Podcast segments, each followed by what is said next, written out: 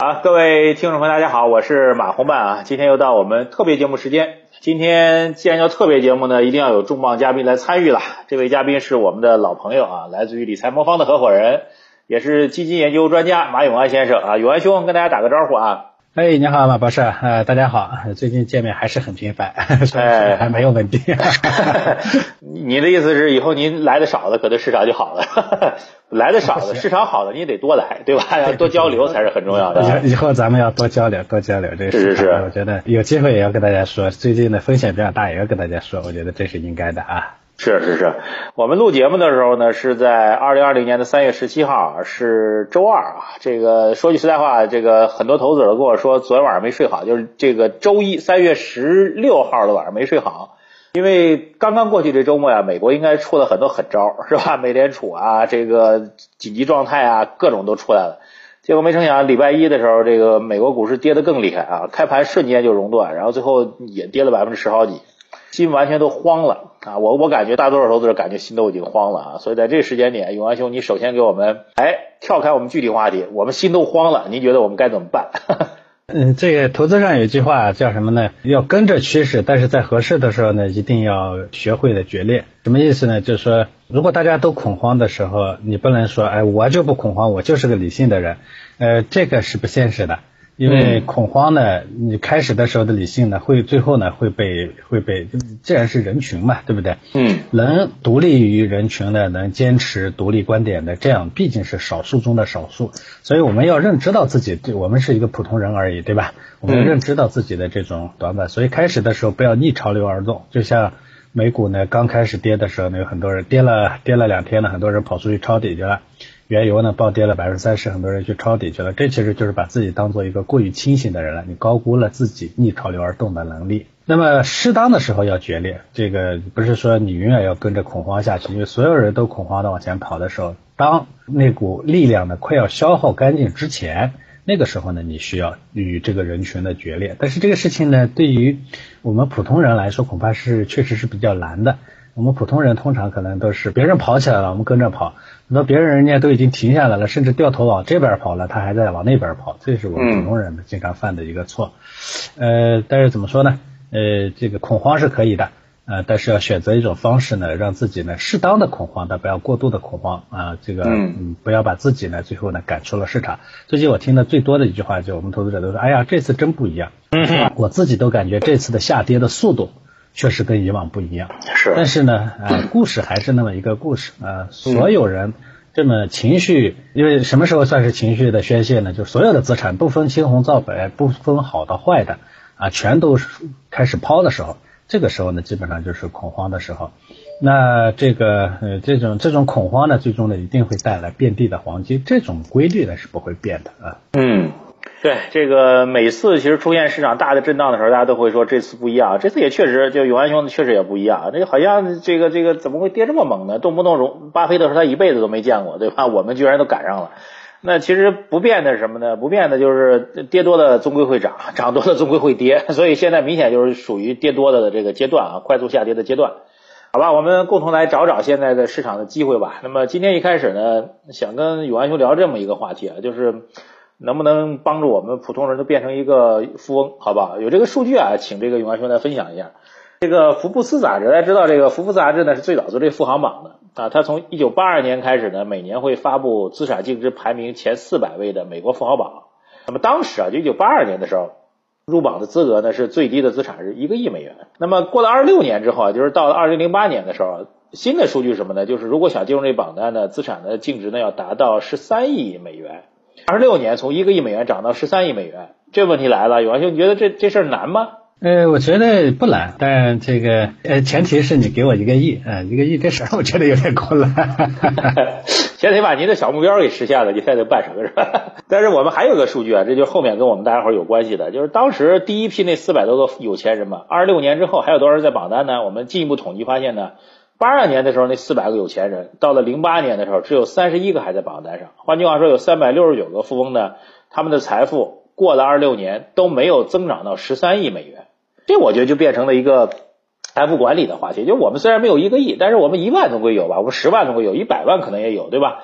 那我们如果只是把从财富管理角度来讲，我们现在任务变成了二六年，我们从一万块钱增长到十三万，或者一百万增加到一千三百万，对吧？那这个问题你觉得难还是不难呢？呃，其实没那么难。呃，这个回过头来说，呃，咱们其实同样看这个时间，呃，八二年到二零零八年哈，二零零八年大家都知道是上一个股灾是吧？嗯。呃，即算是经过二零零八年，那标普五百在这个二十六年间的年化收益率大概是百分之九点六三。啊，当然，当然必须得说说八二年，那正好是美国的供给侧改革完成，就是当时里根政府。呃，当时其实西方政府呢，基本上都在做供给侧改革，就之前那个经过呃六十年代、七十年代的这个低迷以后，啊，整个社会呢增长乏力。那么呃，美国呢是里根，呃，英国呢是撒切尔夫人，他们两个的政策呢，其实本质上是一样的，都是做供供给侧的改革，跟咱们现在其实是一样的。是，所谓供给侧改革，就是他给社会呢换了一副新的发动机。那么这个之后呢，事实上美国呢从八二年之后，其实美国经济呢总体上是持续的上行状态，跟咱们现在是其实是一样的。就是美国二战以后呢，黄金十年的增长之后呢，其实有很长时间是比较低迷的。那经过这样一个换发动机之后呢，又总体上经济呢高速成长了二十多年，对吧？中国呢也一样，咱们改革开放以后呢，经过几十年的成长以后，现在需要换发动机，发动机换完以后呢，如果我们国运昌隆的话，我们未来可能还也同样有长这么长时间的这个经济的高速增长。那么这么中间呢，它的这个标普五百指数的年化收益率大概是百分之九点六三啊，二十六年。呃，所以如果你开始的时候有一亿美元，就要开始开玩笑的。我你要给我一个亿美元的话，我其实啥都不用干，我买这个标普五百指数。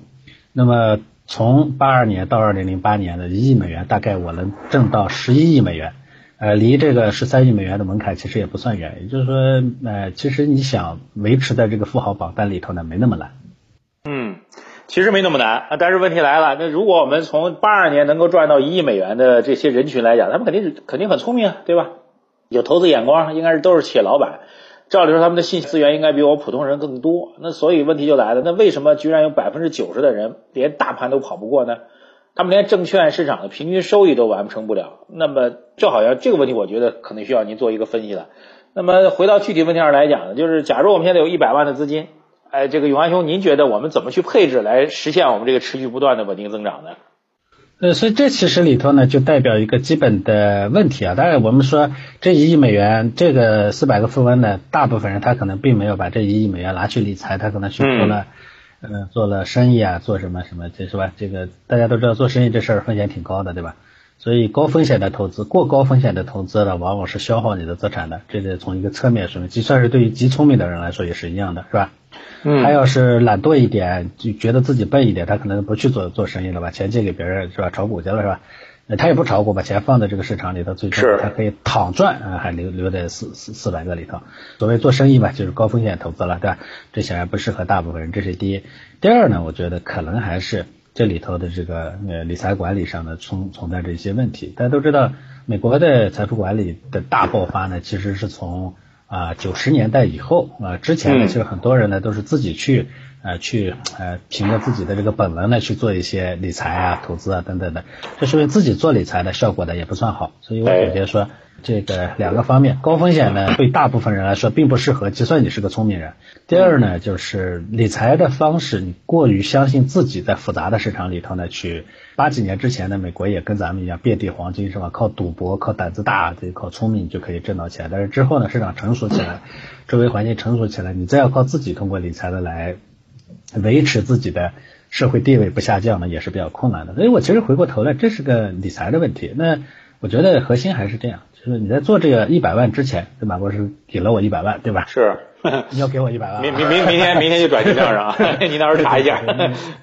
你给我一百万，我觉得这个首先要问一个问题，就是你这个理财是为什么啊？然后呢，你才需要说呃，知道这一百万应该怎么来怎么来理财。我们一百万理财呢是规划成叫有目标理财，也有一部分呢是无目标理财。所谓有目标理财就特别简单，所以一百万里头有些呢我是有用途的，对吧？我买房子、买车、孩子教育、父母养老、旅游玩乐等等，这也是有用途的，这种叫有目标理财。这种的话好算，你大概在一个上面呢估计需要多少钱，这是能算得出来。那么还有一个呢，就是咱们虚无缥缈的，但是对于我们中产阶级来说特别盼望的一个东西，就是财务自由，这叫无目标理财，是吧？嗯嗯，所以我觉得简单的说，先要对这一百万做个规划。这个规划是，如果说有目标理财的话，你要根据目标的实现期限呢，要规划一下。短期用的钱，我们一般说三个月以内要用到的钱，这叫零花钱，对吧？嗯嗯。你要你要选择合适的方式，比如说什么余额宝啊、货币基金啊，包包括我们理财魔方的这个活期组合啊，对吧？我们活期组合里头有货币基金啊，如果短期里头还有一些银行存款，收益率也挺高，对吧？那嗯，这个呃中期的钱呢，中期不用的钱，就是一到三年左右的这样的钱，这种钱呢多半包括像孩子的教育啊，有些呢虽然是长期用的钱，但是它它担不得风险。这也可以归结为说中期的钱，比如说呃孩子教育、父母养老等等这样的资金，这些资金呢是对应的呢，你可以去做一些风险中等的这个债券基金，或者我们理财魔方的那个第二个账户，我们叫稳健组合，我们的稳健组合就是收益率不错的啊，差一点的时候大概啊五左右，好一点的时候大概八左右，中间呢这个波动非常非常小，基本上是很稳健的一种理财。长期不用的钱，比如说五六年以上，包括自己的养老费用啊等等这些。还有一些呢，就是就是说，反正挣了呢，我就多干点；不挣我就少干点的。比如说我买房子，对吧？嗯。比如说我这个我出去玩的钱，是吧？包括像你为了说虚无缥缈的说，我就想早退休的钱，是吧？那我这个没没到呢，不够呢，我就晚点退休，对不对？到了呢，我就早点退休，对吧？这种其实弹性比较大的，这种钱呢，就应该去做一些风险更高一些的，比如说买点股票啊，买点股票基金啊，是，或者做我们理财魔方的那个我们的智能组合，哎，它收益率呢大概嗯六以上，大概十三四以下年啊，这个中间有波动，像最近波动非常大，对吧？嗯。那么这个我觉得是一个基本的基本的模式，先要把钱呢规划好。呃，咱们中国有句老话叫。吃不穷，穿不穷，打滑不到一世穷。我不知道马哥听听没听过这个话哈？这可能是你们西北说的话，我我还没听过。对对对对对，说什么你吃穿其实规划好了都不会把你划穷的。最大的贫穷来自于你规划不到，我觉得这是比较重要的。明白。所以我在想啊，这个刚才提到这帮富翁为什么八二年有钱，然后到了这个二六年之后没钱？其实可能他们的钱不是按照刚才永安讲的这个投资理财路径。就做企业做习惯的人，肯定还是去大笔去做企业方面投资了，就相当于我们现在可能风险投资、PE 投资。其实我们身边啊，这个这个暴富的人，然后没有做好投资理财的人，其实挺多的啊，包括很多明星啊，还有这个普通老百姓，比如房子拆迁了，突然来了一大笔钱，然后这个做不好管理人，其实挺多的，对吧？所以这个投资理财这事儿呢，并不是说你有本金、本金高或者起点高就一定能成功啊，同样的有很多学问啊，比如说。刚才永安中讲的那个，可能多数人的钱集中在中期一到三年要用，这样的话，如果这钱要准备孩子教育啊、父母养老啊，那这些钱就没有办法承受高风险了。那最近这段时间，您看这今天暴涨，明天暴跌，明天又暴跌，对吧？受不了。那所以我们还是需要一个相对比较稳健的投资路径和策略。那会是一个什么样的策略呢？呃，这种呢，一般它叫就是以股债平衡为主的这一类的策略。嗯，比如说，呃，希望更稳健一点呢，它会以债券为主，然后辅之一些股票。啊，机会来了呢，我就做点股票；机会没有的时候呢，我就主要以债券为主。这是呃一种一种比较呃靠谱的策略。这种呢，它一般说风险不算很高。呃，股债的这个比例呢，如果调整的得当的话呢，这个收益呢也还不错。所以这其实就是我前面跟马博士说的那个我们的稳健组合，我们的稳健组合账户里头用的策略呢，其实就是相对的一个平衡策略。嗯，它里头呢，大多数的资产是债券基金，呃，一般来说占占比要到百分之八十以上。是。债券市场呢，总体是比较平稳的，这个大家都知道哈，嗯，所以它的波动很小。就算是说遭遇到最近这样的股市下跌呢，它的组合的这个风险呢也不会特别大。呃，另外呢，它中间呢也会根据市场的情况呢来调整这个股债的比例。呃，比如股市好的时候呢，稍微多配一点混合型基金；股市差的时候呢，少配置一点混合型基金。这样的话，收益呢，呃，像二零一七年呢，我们这个上证指数呢是涨了六点五六，我们的稳健组合的中间的混合型基金呢占比最高，曾经到过百分之七十七。但混合基金基金不是说都都买股票，它里头其实也本身就配了一些债券。二零一八年呢，上证指数下跌了百分之二十五啊，那我们的里头的这个混合型基金的占比呢只有百分之十四点五，这个十四点五里头呢还有一大部分本身它就在投在债券上，所以它的股票比例就非常低。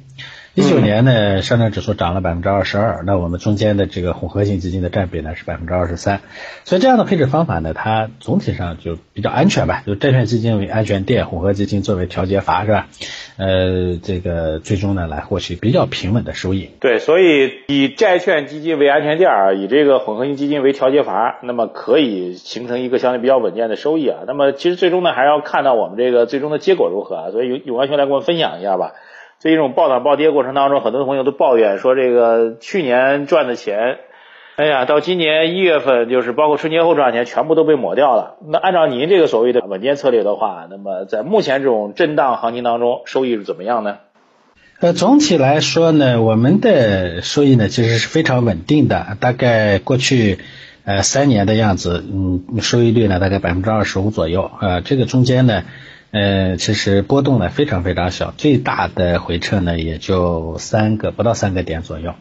呃，因为它本身对标的就是像余额宝这样的资产嘛，像余额宝过去三年呢挣了百分之十点一二，这个资产呢挣了百分之二十五点零一，所以总体总体还不错。最近的这个呃回撤呢，其实对我们稳健组合的影响也非常非常少啊。嗯。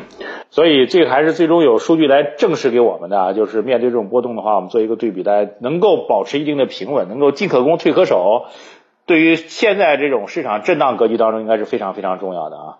这个我们跟永安兄做节目多了，很多朋友都说我们俩是二马，对吧？很多朋友都说二马啊，你们这个，但是对永安兄这边呢，大家还是有一些关切的问题，比如说有粉丝来问说，这个假如我的钱投到这理财魔方这儿，对吧？那会不会哪天您这匹马就跑了？那么，假如理财魔方哪天不在了，我这基金还能赎得回来吗？永安兄，这问题挺尖锐的啊，你怎么来看？对对对，这个可以理解哈。呃，首先呢，我不会跑，我的是的时间比较长。对，呃，马博士知道，大家可以去网上搜搜我的简历，我的经历史上的经历都是公开的。我原来在这个。券商做的研究所所长的时候呢，也经常需要媒体上去写文章或者各种活动，所以我有一段时间我开玩笑，我说你你可以通过公开的去百度上搜我的名字，就能知道我哪天在哪待着。嗯，对，所以这是大家开玩笑了。我觉得呃安全不安全，本质上它还是要看这样的一个模式本身的机制设计。呃，因为理财魔方它本身做的这个所有的配置都是公募基金，呃，公募基金是。应该说是所有的这种资产里头呢最安全的资产之一，它跟存款其实是一样的。你们说，哎，公募基金不是涨涨跌跌的有风险吗？它是涨涨跌跌有风险，但是它的钱本身是跑不了路的，因为那个钱呢，跟你存款是在银行里头，公募基金那个钱也在银行里头，它也是有个监监管账户。他不是说你原来有有些人做个 P to P 啊，说那个 P to P 也跟我说有监管账户，我也跑掉了。他那个 P to P 那个监管账户呢，只是说你把钱放过去的时候放在那儿，然后他把钱贷给别人以后，那钱就走了，那就不知道去哪儿了，对不对？嗯。但是这个公募基金这个呢，它是个封闭的，你的钱呢从你的账户进了那个公募基金账户以后，它只能去买那种规定好的那几种资产，那几种资产都是在交易所交易的，比如说买个股票、买个债券，那都是挂牌交易的。卖完了以后呢，那个钱出不去，它只能回到那个基金的账户上。然后呢，如果你要赎回的话，也只能从你当初打钱出去的那个账户又回到你那个账户上，这叫同卡进出，这是两个闭环。这这种情况下，其实谁都碰不到你的钱，只有托管银行，除非你说这个托管银行的哪天。发神经了，他说要把你的钱卷款跑路了。这托管银行那么大，犯不着卷这点钱，对吧？咱们也没听过哪个银行跑路了，这这是一个。那么公募基金的这个机制设计，它有一个要求，所有做这样服务的呃机构必须得有资质。我们理财官方本身就是有这个证监会核准的一个基金销售牌照。这个牌照呢，大家可以去查，我们有销售那个那个牌照的基金销售许可证的号呢是六个零。八零三，大家可以去查，这个是证监会一共就发了一百多张牌照，这个牌照是每一个牌照它都是有监管的。嗯，另外呢，就是你本身这个资金呢，我前面也说了，说受到那个监管，而且中间呢，我们在管理这个资金的时候，我们也会受到一种监管。我们的监管行呢是民生银行，他会去监管这个资金的流向。你说，哎，你你万一不是你你骗我，你没有把钱投到公募基金上去，你把我的钱拿走了，随便干了个什么，那么这个呢，它也是受我们本身也受民生银行的监管。所以这样确保说你的钱呢不会去干了别的，他是买了公募基金，而公募基金的监管法律呢又决定了这个钱呢他是走不到别的地方去，所以我觉得这是相对是很安全的一个投资吧。啊，当然它涨涨跌跌这个是市场本身的风险，但最终咱们还是能挣到钱啊。对，说白了，最简单一点就是大家伙儿因为过去两年呢被这个 P to P 就所谓的互联网金融给坑怕了，是吧？所以很怕这个平台跟机构卷款而逃，对吧？所以问这样的问题很正常，但是大家要理解各个不同的这个平台，它的属性是完全不同的啊，这个也提醒给大家啊。那么最后一个问题吧，永安兄，因为最近一段时间二月份的数据都发布了啊，首先上周先发布的是金融数据，二月份的金融数据呢比一月份。掉的还是比较明显，当然也能够理解，因为二月份整个经济都停滞了嘛。那么昨天其实发布了二月份的其他数据，工业增加值啊、固定资产投资啊、消费啊数据也都是同比都是比较明显的负增长。所以目前来看呢，整个二月份宏观数据往下掉还是一个确定的事情啊。所以你怎么来看这个二月份的这些经济状况吧？那么对未来的政策也能不能做一点预期？呃，我觉得二月份、三月份甚至四月份这些是经济数据各种数据的下滑，这都是必然的。呃，其实二月三号那个恢复这个交易之前呢，我们当时二月一号、二月二号，我们其实就公开发过一个呃预判，说这次的这个影响呢，其实对我们的服务业或者第三产业的影响其实非常大，对我们的基础制造业，尤其规模以上的制造业的影响其实没那么大。呃，但是我们现在经济里头呢，百分之六十其实是这种服务业。那假如说啊，我们这次影响特别惨，所有的服务业呢都嗯这个下滑了百分之七十，因为呃零三年的是非典期间呢，影响最差的那个就最最受影响的是餐饮和交通运输，是当时它的下滑幅度呢就是个百分之七十啊，就是之前的比如说增长率是百分之十，它一下掉到百分之三。这个呢，确实是影影响非常大的。那我们假定说，所有的第三产业都受到了像餐饮啊或者交通运输一样的影响，这显然不应该哈。对。而且好多人一想餐饮呢，就是服务业，服务业的范围很广，那银行服务也是服务业，我给大家提供的这也是服务业。我们跟马博士做节目也是服务业，这都是归在第三产业里头。是的。那显然我我们俩没受什么影响，对不对？对，咱俩对话都很正常。哎，对对对，所以这个。这个，但是我们就是按最坏的来算，都受到百分之七十的下滑的影响。那制造业呢，受百分之二十的下滑的影响。那么总体上，我们认为呢，这个影响期里头的这个影响呢，大概要到百分之四五十，将近百分之五十的样子。如果假定我们说，我当时的估算呢，说肯定会影响，至少呃，应该会影响三个月左右。现在看起来大概也就三个月。呃，二月份、三月份、四月份，四月份呢，我们基本上应该是全面恢复了。对。那么这么说的话呢，一年其实就是影响了四分之一。我们先不说说我们后面的政策可能会大力的加力，后面会有报复式的增长啊，这个是必然的，可以说，嗯，我估计三季度可能我们的季度的 GDP 增速呢会远远高于我们以往的这个像五啊、六啊、七啊这些数，可能会特别高。我先不考虑这些，就是说就这一季度被干掉了百分之四四十四是吧？这个然后呃百分之四五十，然后其他的季度呢不增，这种情况下对我们全年经济大概影响呢是百分之十一到十二的样子。对，呃，所以这个数据的不好，这是必然的，这个可以可以预期。呃，但是呢，我们回过头来看，这就是就是最大的影响了。我们市场的下滑幅度显然超过了这个值了，对吧？嗯，那说明我们的市场的下滑呢，当然这个市场的下滑因为受到外部的影响。国外呢为什么跌幅这么大？那因为它基本面不支撑。啊，美股确实是贵，欧洲呢确实经济进入进入衰退了，美国呢经济呢是强弩之末，就它是繁荣的末期。这种情况下呢，靠资金推。堆起来的这样的市场呢，本身呢就不可持续，所以他们的下滑呢，疫情只是那个导火索而已，本身就是炸药桶。对。但是它同样会影响到我们 A 股的这种情绪，所以导致我们其实最近的下跌幅度呢，超过了我前面说的那个那个幅度。但是还是这样的问题，别人病了，咱们没必要吃药啊。如果别人病了，你跟着吃药，那吃出来的就是机会。所以，我总体上我们对这一块呢，相对是比较比较乐观的。我们现在大概 A 股的占比呢，在我们最高风险等级里头要占到百分之四十啊，另外还有一点黄金，有百分之二十左右的黄金。呃，美股呢，我们原本其实配了百分之十五，也不算高啊。然后呢，这几次下滑里头呢，掉下来反弹的时候我们就出一点，掉下来反弹的时候我们就出一点，我们已经把三分之二给出掉了。啊，所以现在大概只有五个点左右。那总体上我们这个结构呢，应该说抗跌能力还是挺强的。我们一直在逐次抵抗中。不过说实话啊，马博士，最近的这个下跌的速度确实历史上未见。回到那个咱们开头说那个问题上来，巴菲特说他没见过，他不是没见过这种跌幅，嗯，这大的跌幅他都见过了啊，只是他没见过这种跌的速度。对。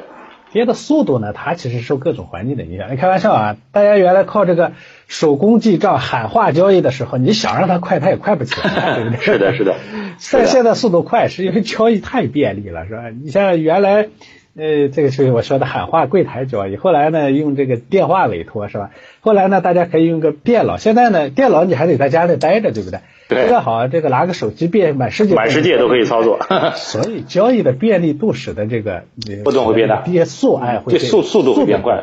是的。但是呢，最终说跌多少，以及它还会回到什么地方呢？这个不是由你的交易局决定的，它还是由这个这个市场值不值得投资决定的。所以这时候呢，我觉得对我们现代人来说。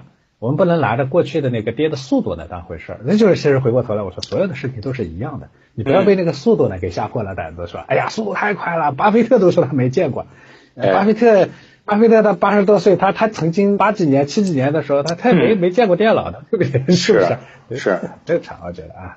对我们巴菲特自己开玩笑说他这个。在他妈怀他的时候，他在肚子里就见过的那个二九年的金融大危机了，三零年的大危机了，他见的太多了，对吧？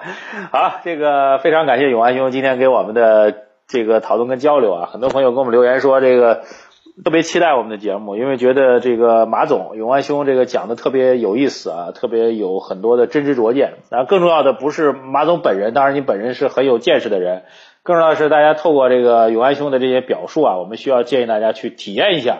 理财魔方给大家带来的这样一个资产配置、综合资产配置的这样一种能力吧，建议大家可以去各大应用商场去下载理财魔方 APP 进行体验。好，今天就先聊到这里，谢谢永安兄做客我们的节目，我们下次节目时间再见，永安兄。好的，再见，再见，谢谢。